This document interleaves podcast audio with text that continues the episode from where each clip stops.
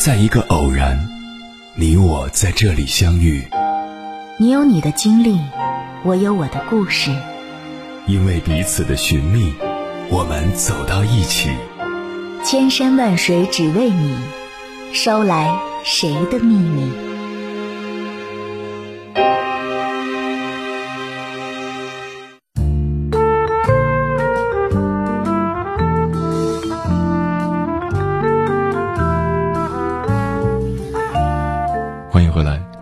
夜行者，这里是正在直播的中国交通广播，千山万水只为你，深夜不孤单。我是迎波，绰号鸭先生。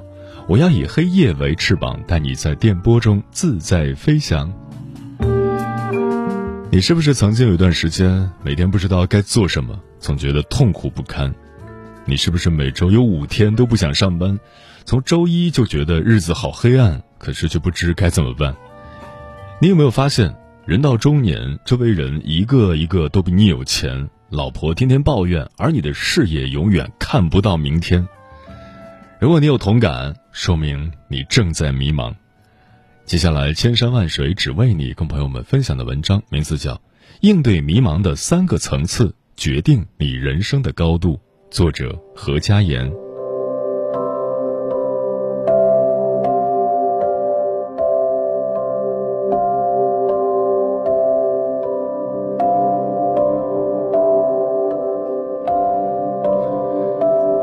有句话说得好，谁的青春不迷茫？别说青春了，就是中年人也常常会陷入迷茫之中。但是有人在迷茫中迷失了自己，有人从迷茫中走出来，闯出一片新天地。前一种叫普通人，后一种叫高人。普通人还在继续迷茫，而高人已经攀上人生巅峰，或者正走在通往巅峰的路上。今天我们讲一讲从三个层次应对迷茫的方法，这三个层次的选择将决定你人生的高度。三个层次由易到难，可操作性很强，而且一定对你有用。不管你未来做什么，为此花的时间都不会浪费。第一层次与迷茫为伍，培养好的习惯，重塑底层系统。一个人开始迷茫，往往是由无聊开始，然后慢慢陷入焦虑，接着变得恐慌，最后越来越痛苦。如果你已经麻木了，那说明你已经迷茫太久，放弃了挣扎，就像那只在温水里的青蛙。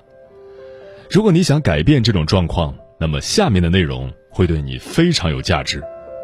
当你决定要改变时，不要着急，别指望一下子就能赶走迷茫，那是第三层次的事情。现在，先专注于第一层次，做一些很容易的事。请你从今天开始做三件事情：一，把闹钟调早十分钟；二，睡前做十个俯卧撑或仰卧起坐；三，每天阅读十页书。你只要做这三件事情就行了，不必做别的，也不必做更多，不必做很长时间，只要一个月就好。大多数人在迷茫时，不是没有做出改变的努力，但他们失败了。最大的原因就是贪多这两个字。我们不要贪多，这些就够了。我为什么要你做这三件事，而且只做这三件事呢？因为这三件事分别代表作息规律、坚持锻炼和持续学习，它们决定了你的时间管理有效性、身体健康程度以及进步的持续性。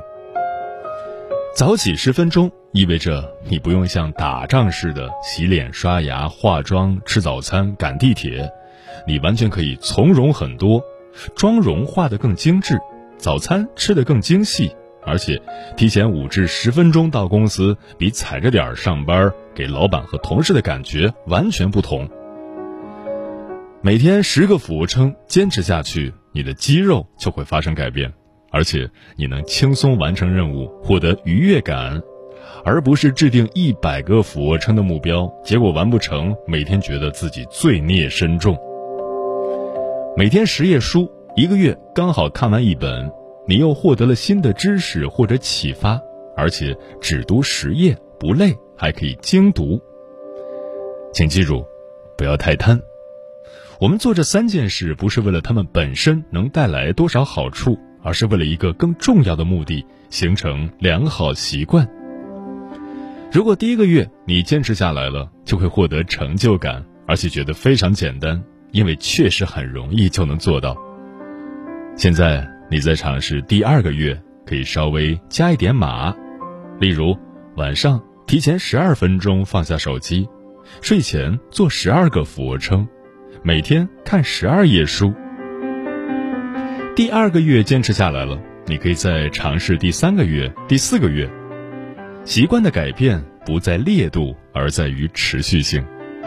不管多么脱胎换骨的转变，都可以从很小很小的、完全在自己能力范围之内的地方开始。习惯就是你身体与思维运行的底层系统。当你形成了一些好的习惯，一切都会慢慢改善。这一层次的核心要点就是要循序渐进，别给自己太大的压力，千万要避免那些宏伟的目标，只要小小的就好。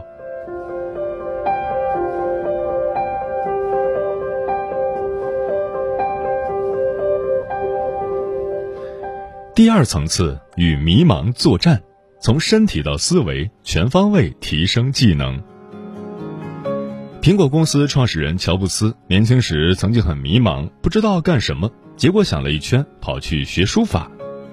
要知道，乔布斯的国家是美国，他们学的是英语，书法有个鬼用啊！于是后面十年，这些知识除了能在写情书时凸显格调，其他时间都没啥用。那么。乔布斯为了打败迷茫，花在练字上的时间浪费了吗？并没有。根据乔布斯若干年后在斯坦福大学演讲时的回忆，十年之后，当我们在设计第一台麦辛托什电脑的时候，他就回归到我身边。我把当时我学的那些家伙全都设计进了 Mac，那是第一台使用了漂亮的印刷字体的电脑。实际上，如同乔布斯练书法一样，有很多事情现在看起来没用，但是以后肯定会对你有帮助的。如果你很迷茫，不知道干什么好，你至少可以先开始干一些绝对不会错的事情，大概包括以下这四类：一、学一些以后工作用得上的技能，演讲、写作、书法、PPT、外语、编程、心理学。经济学、财务管理、企业管理、时间管理、思维导图、广告设计、营销技巧、商务礼仪、着装规范、化妆。二，学一些生活用得上的技能，烹饪、茶道、品酒知识、时尚穿搭、理财知识、营养搭配、养生保健。三，也可以学一些纯娱乐调剂性质的技能。吉他、合唱、民乐、素描、插花、跳舞、陶艺、雕刻、剪纸。四还可以学一些有益身体的技能，羽毛球、网球、高尔夫、篮球、瑜伽、滑板、跑酷、游泳。和第一层次的要求一样，不要贪多，先选择其中一两类开始学，每一个类别只选一样。而且要学，就沉下心来学精学细，争取学一门会一门，不要狗熊掰棒子，捡起这个丢掉那个。当你开始做这些事情时，迷茫看起来已经没那么痛苦了，甚至可能你都已经忘记迷茫这回事了。更重要的是，你的人生方向或许就藏在这些技能里面。当你发现你在学习刚刚所提到的某一方面的技能时特别开心，而且进步神速的时候，也许那就是你未来应该从事的方向。或者你虽然喜欢，但是进步慢也没关系，就当做一个业余爱好，一直做下去，调剂一下生活，也能让你幸福很多。在第二层次，我们还需要用到一个时间管理四象限法则。不要被四象限法则这个名字吓到，其实很简单，就是把你要做的事情列一个清单，然后根据重要性和紧急性，按照四个区间分门别类。第一象限，重要且紧急的事情；第二象限，重要但不急的事情；第三象限紧急但不重要的事情，第四象限不急且不重要的事情。第二层次的事情主要涉及到第二象限重要但不急的事情，这些事情对我们的未来是非常重要的，但是由于实在是太久远了，或者短期根本看不见效果，很容易就会被我们的健忘症杀死，或者被拖延症拖死。按照时间管理法则，对于重要但不急的事情，应该制定明确的计划，按部就班的坚决执行，才能治得住健忘症和拖延症。这个时候，我们在第一层次训练出来的良好习惯就要派上用场了。利用你的好习惯去尽心浇灌几个新技能，让你从身体到思维，从内到外都焕然一新，准备好迎接更高的挑战。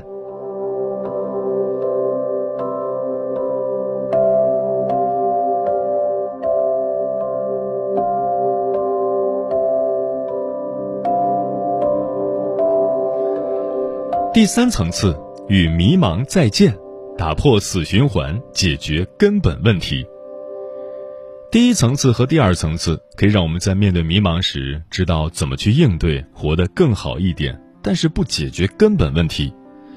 如果你不想清楚自己到底想要什么以及该干什么，迷茫迟早还会再来纠缠你。那么，第三层次，我们来说说怎样根本性的解决迷茫问题。迷茫的本质是战略目标不明确和战略路径缺失，换成人话就是：我要去哪儿，我怎么去？第三层次，我们重点解决我要去哪儿这个问题，而我怎么去，请参考第一、第二层次。在这里提供给你由浅到深的三种办法，你可以综合运用。人生道路选择方法一：标杆法。顾名思义。标杆法就是找一个人生标杆，或者说榜样，你去向他学习。我们不知道该走什么路，往往有两个原因：一是不知道都有哪些路，二是不知道这些路上都有哪些风景和荆棘。这时候，我们可以看看那些我们佩服的成功人士，他们都是怎样选择人生道路的？他们的路上究竟是什么状况？他们是怎么走的？前面说到，每天看十页书，迷茫时最需要读的书是名人传记和企业家创业故事。看名人传记的好处就是可以看看世界上都有哪些路，路上的风景如何，别人是怎么走的。小米公司创始人雷军当年正是因为看了《硅谷之火》，几天几夜激动的睡不着觉，立志一定要走上计算机和互联网这条道路。这一走就是一辈子，越干越起劲，越干越成功。请现在就到京东、淘宝、亚马逊、孔夫子旧书网搜索名人传记，或者到离你最近的书店去买，选择那些你喜欢的人。如果你不知道喜欢谁，就选名气大的人，比如乔布斯、雷军、稻盛和夫、巴菲特、马斯克等，或者名气大的公司如腾讯传、华为传。可口可乐传等等，不知道往哪儿走，最好的办法就是跟着牛人走。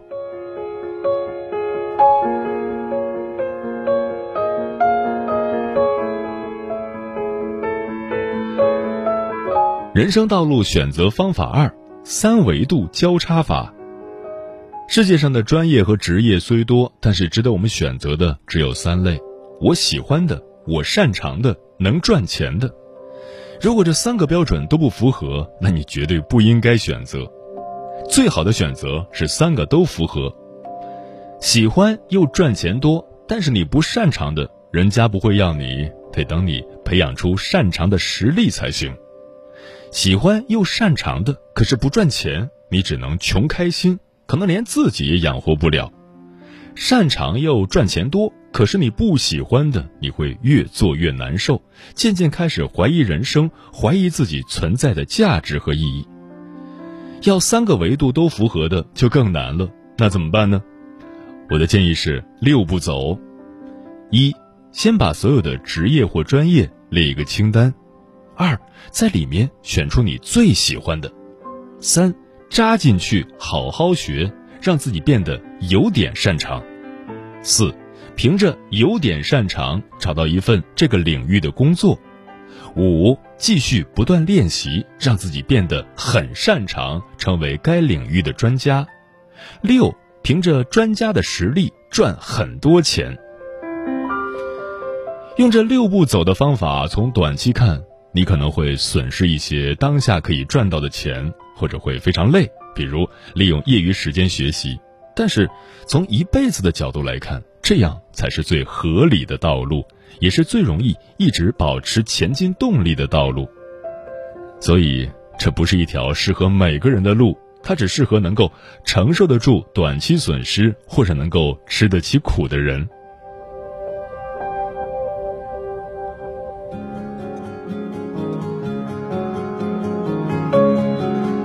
人生道路选择方法三：战略选择法。有一个最常用的战略选择工具叫 SWOT 分析，也就是从公司或个人的优势、劣势和外部的机遇、威胁四个角度来分析问题。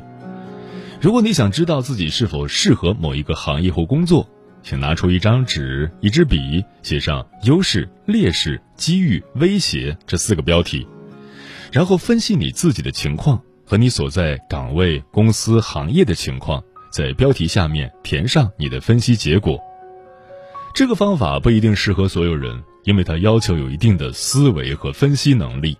你需要能对自己的优势劣势有准确的认知，对市场的机会和风险有较为系统的判断。思维和分析能力较强的朋友们，不妨试一试。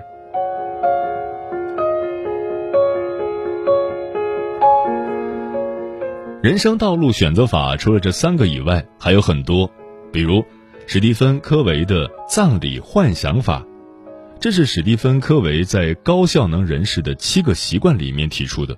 主要意思是，请幻想你已经死了，在你的葬礼上，大家在对你盖棺定论，这时候你最希望听到别人对你的评价是什么？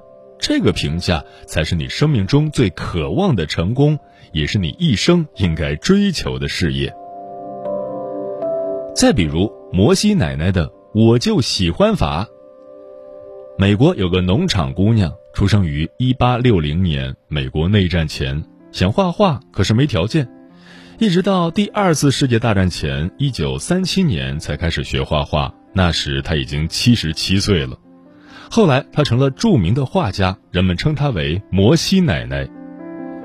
一九六零年越南战争期间，一百岁的摩西奶奶收到一封信，是一个叫春水上行的二十八岁日本年轻人写来的，说自己人生迷茫，不知道该干什么。摩西奶奶给春水上行回了一张明信片，上面写道：“做你喜欢做的事，上帝会高兴的帮你打开成功之门，哪怕你现在已经八十岁了。”这位年轻人收到明信片后，立马辞掉了外科医生这份很有前途的工作，开始了穷困潦倒的写作生涯。后来，他写出了《失落园》《光与影》《遥远的落日》等名著。春水上行，日本当代文豪最富有、最有名的作家之一，他的笔名是渡边淳一。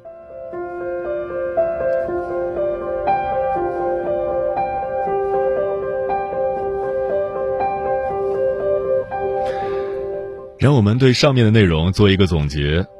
首先，我们要认识到，迷茫不是你一个人的问题，是社会普遍的问题。当你发现大家都和你一样的毛病，是不是感觉好一点儿？其次，应对迷茫有三个层次的选择，由易到难分别是：第一层次与迷茫为伍，我们要从一些最简单的事情做起，培养良好习惯，重塑底层系统。第二层次与迷茫作战，我们可以做一些不管未来做什么永远都有用，从而也绝对不会错的事情，让自己从身体到思维全方位提升技能。第三层次与迷茫再见，我们要找到困扰自己的终极问题是什么，想明白自己未来的路到底要怎么走，打破迷茫的死循环，一次性解决根本问题。愿你找到一生所爱，不再迷茫。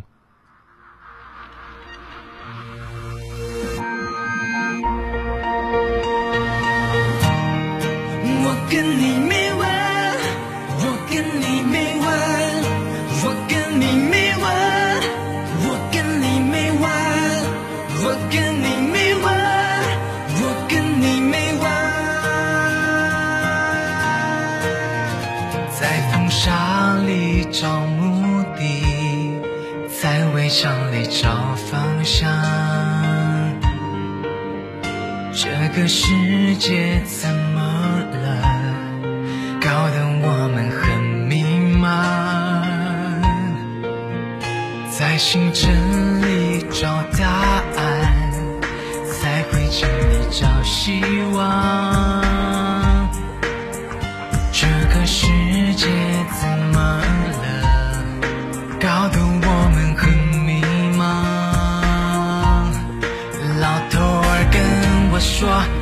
还是你。